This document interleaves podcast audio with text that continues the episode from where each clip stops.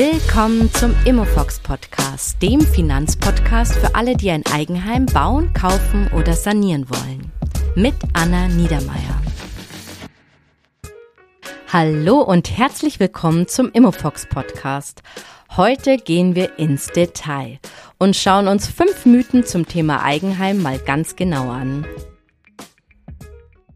Also, diese fünf Mythen und noch viele mehr hat Gerd Kommer in seinem Buch Kaufen oder Mieten genauer dargestellt.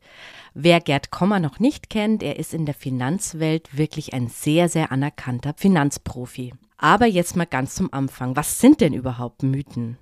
Mythen sind keine erfundenen Lügen, sondern es sind eher so Pauschalisierungen, die nicht immer wirklich stimmen. Viele haben sich aber in der Gesellschaft total etabliert und daher glauben viele, dass es immer richtig ist. Wir schauen uns jetzt fünf Mythen an und machen dazu einen kleinen Reality-Check.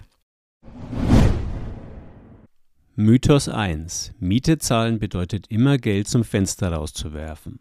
Das ist wirklich ein Klassiker oder den Mythen, oder? Den habt ihr sicher schon auch gehört. Aber es ist leider nicht pauschal richtig. Es kommt nämlich immer auf den Einzelfall an. Gerd Kommer hat es nochmal genau nachgerechnet, also im Durchschnitt gesehen natürlich, und in den letzten 50 Jahren war wirklich Mieten günstiger als Kaufen. Aber man muss sich eben auch jeden Einzelfall immer genau anschauen. Wenn die Immobilie an sich gut in Schuss ist und der Preis passt und sich die Gegend in den Jahren vielleicht sogar positiv entwickelt, dann kann die Rechnung natürlich super aufgehen. Aber das ist natürlich nicht immer der Fall. Und man sollte sich natürlich auch nicht von den Erfolgsstories aus München und Berlin blenden lassen. Manches kann man im Rückblick immer leichter beurteilen als im Moment, wenn man selber drin steckt. Mythos 2. Preise von Wohnimmobilien werden immer weiter steigen. Jeder kennt die enormen Preisanstiege der Immobilienpreise in den letzten Jahren, oder? Und dadurch entsteht natürlich schnell der Glaube, das wird immer so weitergehen. Aber die Preise können auch sinken. Aber das haben die meisten von uns entweder schon wieder vergessen oder wir sind einfach zu jung, um das bewusst mitbekommen zu haben. Gerd Kommer hat es nochmal nachgerechnet und sogar in München sind die Preise zwischen 1991 und 2007 real um 40 Prozent gesunken. 40 Prozent gesunken in München. Kaum zu glauben, oder? Also ich finde das Wahnsinn. Damals war es eben so, dass die deutsche Wiedervereinigung hat eine totale Aufbruchsstimmung verursacht. Und leider kam dann eine absolute Ernüchterungsphase, wodurch die Preise erstmal über 15 Jahre gesunken sind. Gerade kann sich das wirklich keiner vorstellen. Und wichtig ist, dass Deutschland eben ein sehr inhomogenes Land ist. Und man darf die Preisentwicklung der Metropolen der letzten Jahre einfach nicht pauschalisieren und schon gar nicht in die Zukunft projizieren. Keiner, aber wirklich keiner weiß, wie die Immobilienpreise in 20 oder 25 Jahre sind. Kommen wir zum nächsten Mythos. Mythos 3. Immobilien sind risikoarme Anlagen und sind sicherer als Aktien. Hui, das ist wirklich eine gewagte These. Aber viele verbinden mit Aktien einfach etwas absolut Unsicheres und Unberechenbares. Aber das Schwanken der Aktienkurse und die Börsennachrichten vermitteln natürlich auch so ein Bild von Instabilität. Und dagegen schaut natürlich eine Immobilie immer absolut stabil aus weil man ja auch so eine Wertermittlung nicht auf Tagesbasis macht. Das ist ja logisch. Und man kennt natürlich den Spruch, zur Not hat man immer noch ein Dach über den Kopf. Naja, schauen wir uns das mal genauer an. Ich weiß ja nicht, wie gut ihr euch mit dem Thema Aktien auskennt. Deshalb mal von vorne. Also bei Aktien wird einfach generell von den Profis empfohlen, dass man sein ganzes Vermögen nie auf einen Einzelwert setzen sollte. Das heißt konkret, ihr solltet nie euer ganzes Geld, das ihr habt, zum Beispiel nur in Apple stecken. Denn dann habt ihr in der Tat ein wirklich hohes Risiko, denn ihr seid von den schwankenden Kurs absolut abhängig, wie man vielleicht auch bei Facebook in den letzten Wochen gesehen hat. Oder Worst Case, ihr hättet euer ganzes Geld in Wirecard investiert. Da wäre natürlich jetzt ein großer Teil weg davon. Naja, und deshalb raten eben viele Finanzprofis, sich ein breit diversifiziertes Portfolio anzulegen. Naja, was heißt das jetzt wieder? Denkt ihr euch jetzt sicher? Diversifizieren, das heißt breit streuen. Das heißt, ich teile mein Geld auf und kaufe viele unterschiedliche Aktien aus unterschiedlichen Ländern und aus unterschiedlichen Branchen. Naja, und warum mache ich das? Wenn ein Wert fällt, dann kann es eben durch einen anderen Wert, der steigt, ausgeglichen werden. Und somit ist das Risiko schon ein bisschen geringer.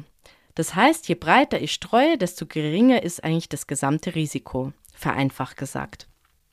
Und das kann ich jetzt mit den einzelnen Aktien machen oder ich kaufe gleich so Bündel von Aktien, Fonds oder ETFs nennt man das dann. Naja.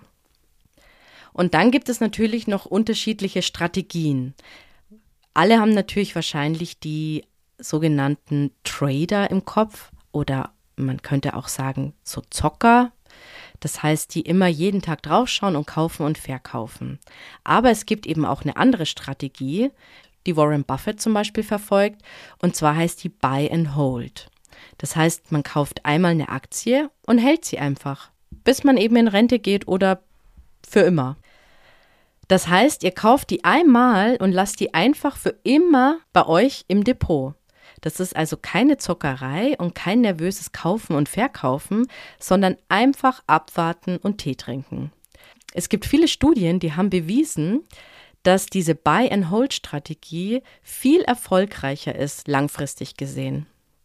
Also nochmal kurz zusammengefasst, wenn ihr Aktien in ein breit diversifiziertes Portfolio langfristig kauft und haltet, dann habt ihr eine relativ sichere Geldanlage sogar mit einem soliden Wertwachstum. Anders jetzt, als wenn ihr es nur unter das Kopfkissen legt oder eben auf ein Tagesgeldkonto legt. Jetzt zur Immobilie. Eine Immobilie dagegen ist ja wie ein Einzelwert, weil ihr habt ja eigentlich ja nur ein Eigenheim. Das heißt, euer ganzes Vermögen setzt ihr auf einen Wertgegenstand. So gestreut ist es jetzt nicht richtig. Und deshalb nennt man das auch Klumpenrisiko. Also es ist mehr Risiko, wenn irgendwann mal was ist, als wenn ihr zum Beispiel 2000 verschiedene Häuser hättet. So wie das eben bei den Aktien ist.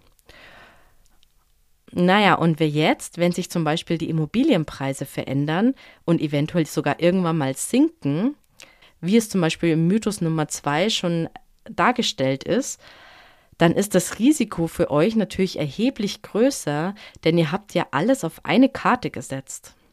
Also der Mythos, dass Immobilien immer eine sicherere Anlage sind als Aktien, stimmt pauschal wirklich nicht. Es kommt immer auf die richtige Kalkulation und Strategie an. Mythos 4. Immobilien sind immer eine gute Altersvorsorge.